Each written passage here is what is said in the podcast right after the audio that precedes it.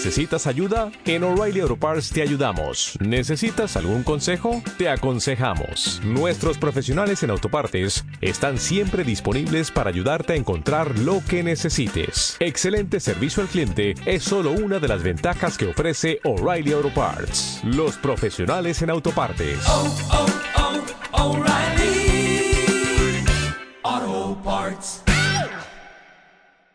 Capítulo 7. IQ Financiero 5. Aumentar tu información financiera. En enero de 1972, fui transferido de Camp Pendleton, California, a un portaaviones en la costa de Vietnam. Fue mi segundo viaje a ese lugar. La primera visita la había hecho en 1966. La Academia de la Marina Mercante enviaba estudiantes a la mar a entrenarse durante un año. Mi proyecto era estudiar operaciones de carga militar en zona de guerra. Específicamente me encantaba en cómo cargar y descargar bombas de manera segura y sin matarnos. Mi segundo viaje como piloto de guerra fue una experiencia muy distinta a la que había tenido como estudiante. Mi tarea a bordo del portaaviones era ser piloto de un helicóptero artillado, y la misión principal era volar como escolta de un escuadrón más grande de helicópteros. El nuestro estaba formado básicamente por helicópteros de transporte de tropa, los CH-46 y CH-53 bimotor, también conocidos como Jolly Green Giants. Si en la zona había fuego enemigo, el trabajo del helicóptero artillado era proteger a los helicópteros de transporte. Personalmente me siento feliz de haber sido piloto artillado. Era mucho mejor que ser piloto de transporte. Los pilotos de transporte tenían que ser muy valientes, porque debían pilotear helicópteros grandes hacia las zonas de conflicto y esperar ahí mientras las tropas bajaban o abordaban. Trabajo ultra secreto. Mi otro empleo fue como asistente del oficial de información ultra secreta del escuadrón. Era un trabajo verdaderamente interesante. Nos sentábamos por horas a escuchar, observar, reunir y procesar información ultra secreta. Durante el día y la noche enviábamos a intervalos regulares informes al comandante y a su equipo.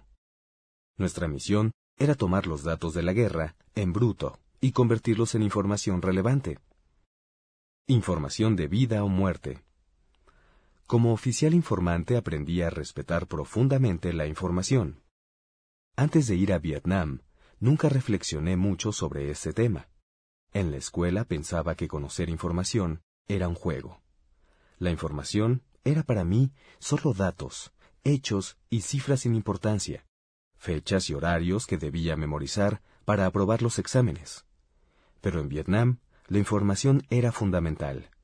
Podía significar la vida o la muerte de mis compañeros pilotos.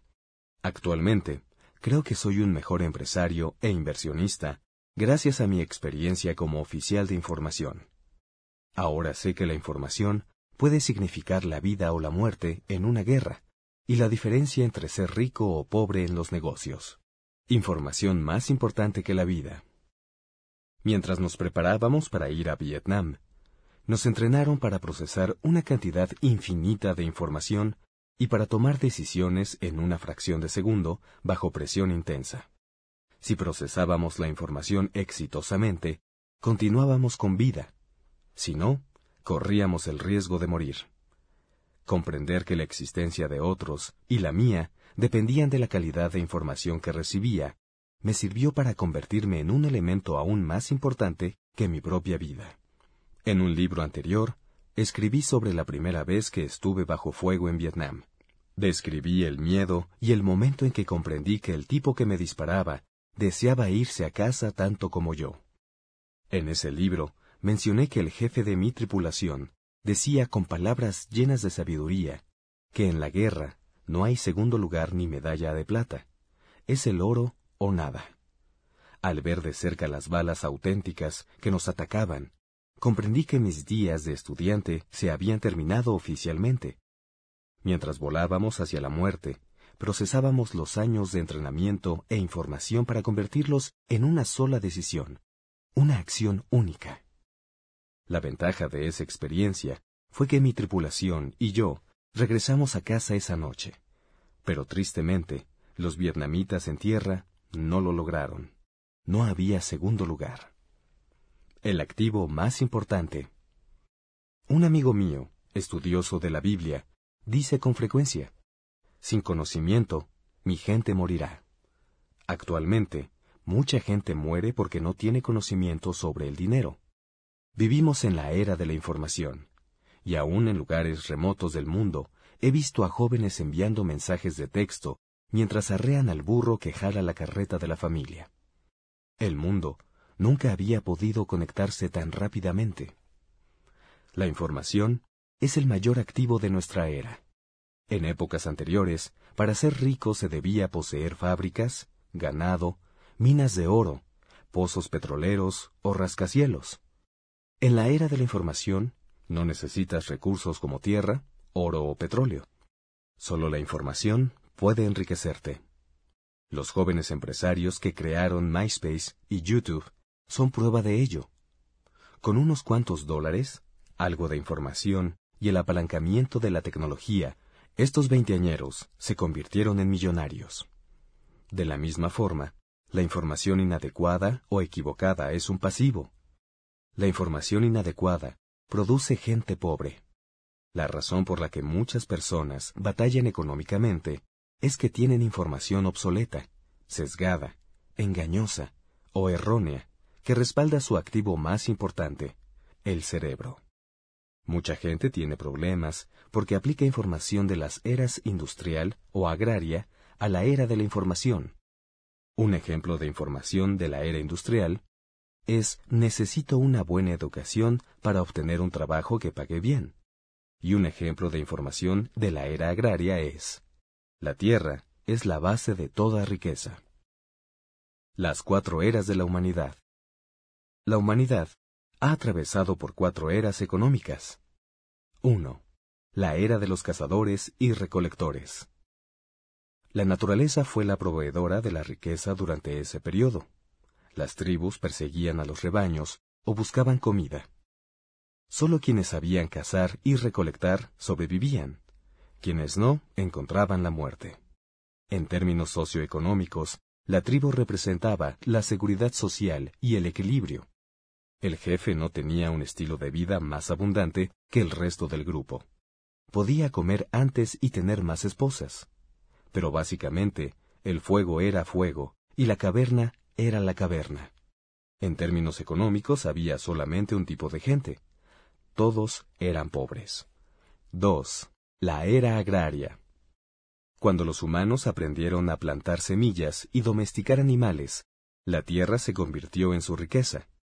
Los reyes y reinas poseían la tierra, y todos los demás trabajaban en ella para pagarle a la realeza. La traducción literal del término real estate, bienes raíces en inglés, significa tierra propiedad de la realeza. Con la llegada de los animales domésticos, la realeza comenzó a transportarse en caballos y los campesinos caminaron. En inglés, campesino se dice peasant. Es por ello que en ese idioma, muchas de las palabras y términos relacionados con los conceptos andar sobre la tierra y andar a pie son derivados de peasant. Los campesinos no poseían nada. En términos socioeconómicos, había dos grupos, los ricos y los campesinos. 3. La era industrial. En 1492, Cristóbal Colón y otros exploradores salieron en busca de nuevas rutas de comercio, tierra y recursos. Yo pienso que ahí fue donde en realidad inició la era industrial. En esa era, los recursos que representaban riqueza eran aceite, cobre, aluminio y caucho. Fue en esta época que cambió el valor de los bienes raíces. En la era agraria, la tierra tenía que ser fértil para que produjera cosechas o alimentara a ganado.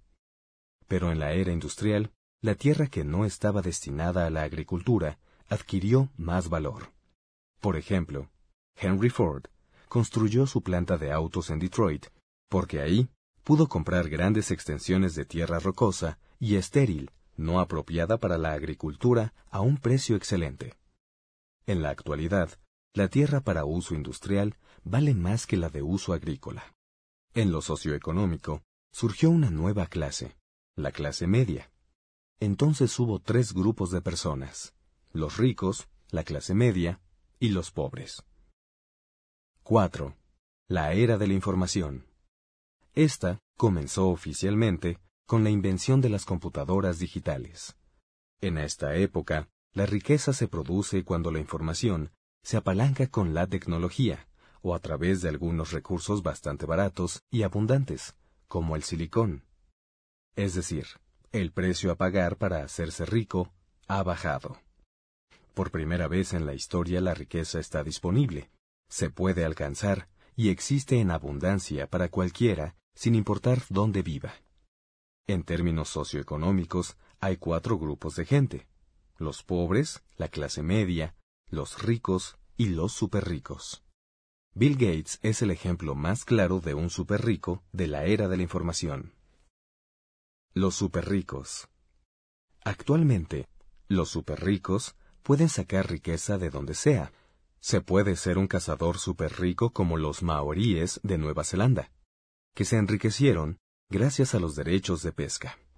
También puede ser un ranchero o granjero súper rico de la era agraria y ser un fabricante de autos súper rico de la era industrial. Como ya lo mencioné, también hay veinteañeros súper ricos de la era de la información. Gente joven que se volvió millonaria con los baratos y abundantes recursos tecnológicos de la información y con sus ideas. La relación entre todos ellos es que la información les permitió coordinar los recursos en un nivel mucho más alto y con mayor velocidad que antes. El secreto es la coordinación. El vacío. Paradójicamente, hay gente que está pereciendo porque tiene información obsoleta o inadecuada. Tribus indígenas que desaparecen porque los bosques se están destruyendo. Hay granjeros en bancarrota y fabricantes de autos despidiendo a miles de obreros. Cadenas de tiendas de discos que alguna vez fueron prósperas, ahora no lo son, debido a la música que se baja de Internet. En Estados Unidos, el país más rico del mundo, tenemos millones de personas sumamente endeudadas que se aferran a las últimas hebras de seguridad que ofrece un empleo, y se preguntan cómo pagarán su retiro y la educación de sus hijos millones de personas batallan en este rico país porque continúan funcionando bajo las ideas de las eras de los cazadores, la agraria o la industrial. La información produce la gran brecha entre los superricos y todos los demás. La buena noticia es que la información es abundante y gratuita. Actualmente, resulta relativamente fácil para una persona, inclusive muy pobre o muy joven, pasar de una situación de no poseer nada a ser súper rico sin precisar de mucho capital. Para ser rico en la actualidad, no tienes que ser un conquistador, navegar a tierras lejanas y robarle sus recursos a los indígenas. Tampoco necesitas juntar millones de dólares en la bolsa de valores para construir una fábrica de autos o para contratar a miles de empleados. En la actualidad, la información y una computadora barata son suficientes para pasar de pobre a súper rico, sin salir de tu casa. Lo único que necesitas es la información adecuada. Sobrecarga de información. La buena noticia es que la información es abundante y gratuita. La mala es que la información es abundante y gratuita. La ironía de la era en que vivimos es que hay demasiada información, la gente se queja de la sobrecarga de información. Una persona puede estar viendo televisión, navegando en Internet y hablando por teléfono, al tiempo que pasa por debajo de anuncios publicitarios digitales. En eras anteriores, nadie se quejaba del exceso de tierra o de petróleo. Pero en la era de la información, la gente se queja de que hay demasiada información y dice estar abrumada por el mismo activo que podría ser la superrica. Inteligencia militar.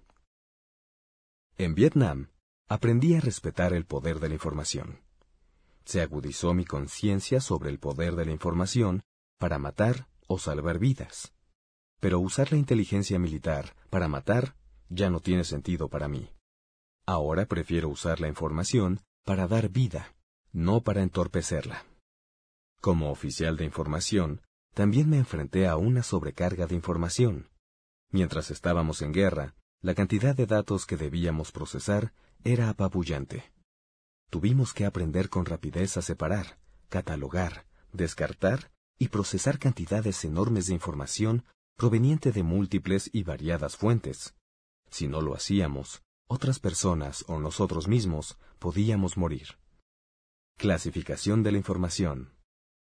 Para manejar la sobrecarga informativa, los militares se esfuerzan en clasificar los datos. La información es prácticamente inútil si no se le clasifica. Como oficial de información en Vietnam, aprendí a organizar la información de acuerdo a una serie de características. 1. Tiempo. En la guerra y en los negocios, hay información que puede ser útil en un momento y tornarse obsoleta al minuto siguiente. La guerra fluye, siempre está en movimiento, igual que los negocios y las inversiones. Las tropas enemigas pueden estar en un lugar hoy y mañana moverse a cientos de millas de distancia. En el mundo económico, una ventaja de negocios puede ser invaluable hoy y totalmente inútil mañana. 2. Credibilidad. Teníamos que saber de quién venía la información, si nuestras fuentes eran creíbles y confiables. Desgraciadamente, en el mundo del dinero, la mayoría de la gente obtiene su información financiera de personas con las que trabaja o de vendedores, personas que también están luchando por obtener dinero. Podría ser gente buena y honesta, pero no representa una fuente confiable de información financiera. 3. Clasificación. En el mundo militar, aprendí a separar la información en varias categorías. Por ejemplo, la información ultra secreta solo estaba disponible para aquellos con acceso de alta seguridad. En el mundo de los negocios e inversiones, la información ultra secreta o clasificada se le conoce como información privilegiada. Cuando el inversionista promedio escucha ese término, piensa que es información ilegal, y a veces así es.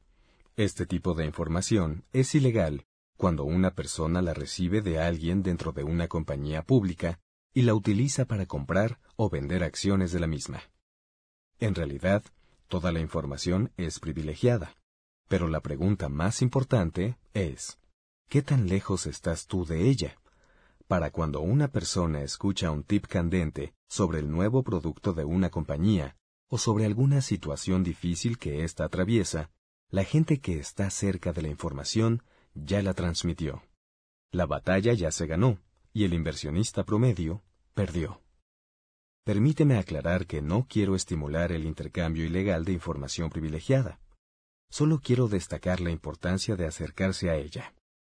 Una de las razones por las que me encanta ser empresario e inversionista en bienes raíces es que poseo información privilegiada que puedo transmitir. Dado que no soy una compañía pública, también tengo la libertad de decirle a mis amigos lo que sé y cómo invierto. Los profesionales de la bolsa de valores saben que los novatos intercambian información de la era de piedra. Así es como los profesionales ganan dinero. Lo obtienen de los novatos. Un ejemplo es el señor promedio. Un inversionista que se levanta, lee el periódico mientras bebe una taza de café y descubre una nota informativa sobre su compañía favorita. Llama a su corredor de bolsa o navega en Internet para comprar o vender acciones. Pero aunque la información solo tenga unas horas, el señor promedio siempre está en una situación de desventaja. Llega tarde a la fiesta porque nunca fue invitado. No está adentro, sino afuera. Mi padre rico me alentó a desarrollar mi inteligencia financiera para tener acceso a información privilegiada. Entre más cercana al interior sea tu información, más rico serás. 4. Información relativa. Como oficiales de información, podíamos ver cómo cambiaban diariamente los datos de los enfrentamientos. Así, interpretábamos la información del pasado y el presente para prever el futuro. Por ejemplo, si sabíamos que las tropas enemigas estaban en una posición el martes, en otra el miércoles y en otra diferente el jueves, predecíamos hacia dónde se dirigían y cuáles eran sus objetivos. Es decir, debíamos averiguar cómo se relacionaban los distintos datos. En el mundo de los negocios y las inversiones, a este proceso de recolectar información del pasado, el presente y el futuro, se le conoce como observación de tendencias. 5. Información engañosa. En la guerra, el enemigo trataba frecuentemente de confundirnos, enviando información engañosa y aplicando técnicas de distracción. Por ejemplo, movía un número importante de tropas y equipo, provocando mucha agitación y ruido, solo para distraernos de sus motivos y objetivos reales. O tal vez nos permitía capturar a una de sus tropas y ésta nos proveía información errónea. También usaba espías, que pensábamos estaban de nuestro lado, para proporcionarnos información poco precisa. Pump and dump. En los negocios y las inversiones hay una proliferación indiscriminada de información engañosa. Los empresarios e inversionistas deben mantenerse alerta y cuidarse de ella. Por ejemplo, es frecuente que un experto financiero te recomiende algo y haga exactamente lo contrario. Esta persona puede aparecer en la televisión, alardear sobre el beneficio de alguna acción y decir que él o ella va a adquirirla. Esta información provoca un aumento en el precio de dichas acciones. Cuando el precio sube, esa misma persona que sugirió comprar venderá las suyas y obtendrá un beneficio enorme. A esto se le conoce como pump and dump. El truco del sombrero. Otra forma de engaño es el truco de prestidigitación con un sombrero o slide of hand. Esta técnica tomó su nombre de un truco que realizan los prestidigitadores. Cuando el mago golpea la parte superior de su sombrero de copa para atraer la atención, con la otra mano está haciendo algo a sus espaldas. En los negocios, es frecuente engañar al cliente de manera parecida. Por ejemplo, una caja de cereal puede decir con letras grandes bajo en grasa, y el consumidor que está angustiado por su peso pensará que le conviene comprar el producto. Pero al inspeccionar la caja con mayor detenimiento, podría descubrir que, aunque es bajo en grasa, tiene un altísimo contenido de azúcar. Los encargados de un fondo de inversión podrían anunciar que éste ofrece los rendimientos más altos de todos los fondos. Pero lo que el encabezado no te dice es que ningún fondo, incluyendo ese, produce dinero. Es como decir, pesque el pececito dorado más grande. Clasifica la información para hacerte más rico. Mientras estuve con los militares, aprendí varias lecciones sobre cómo clasificar la información, que son aplicables a los negocios. Lección 1. Hechos contra opiniones. La clave de la inteligencia militar radica en reconocer la diferencia entre hechos y opiniones. Lo mismo aplica para la inteligencia financiera. Muchos piensan que invertir es imprudente, porque no reconocen la diferencia entre hechos y opiniones. A continuación, te presento ejemplos de opiniones. Cuando alguien dice que las acciones de una compañía subirán de precio, está dando su opinión porque habla sobre un acontecimiento a futuro. Cuando alguien dice que el valor neto de lo que posee una persona es de un millón de dólares, es una opinión, porque la mayoría de los avalúos son opiniones. Si una persona dice, es un hombre muy exitoso, es solo una opinión, porque la definición de éxito es relativa. Lección 2. Soluciones de locura.